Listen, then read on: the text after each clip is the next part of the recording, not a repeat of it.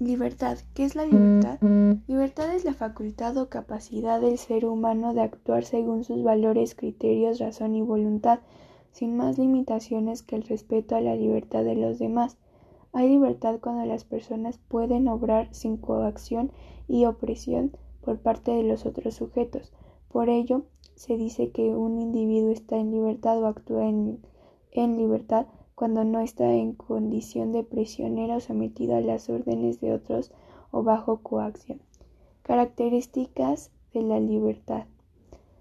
La libertad se caracteriza por oponerse a los sistemas de opresión creados por los seres humanos para controlar e instrumentalizar a sus iguales.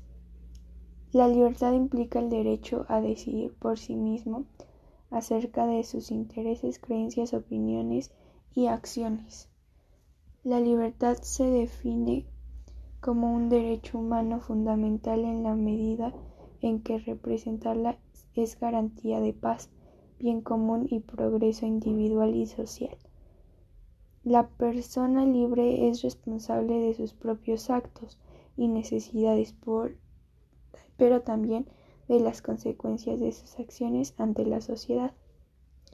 Como valor, el ideal de la libertad orienta las acciones, humanas hacia el diálogo, la comprensión, el respeto y la tolerancia.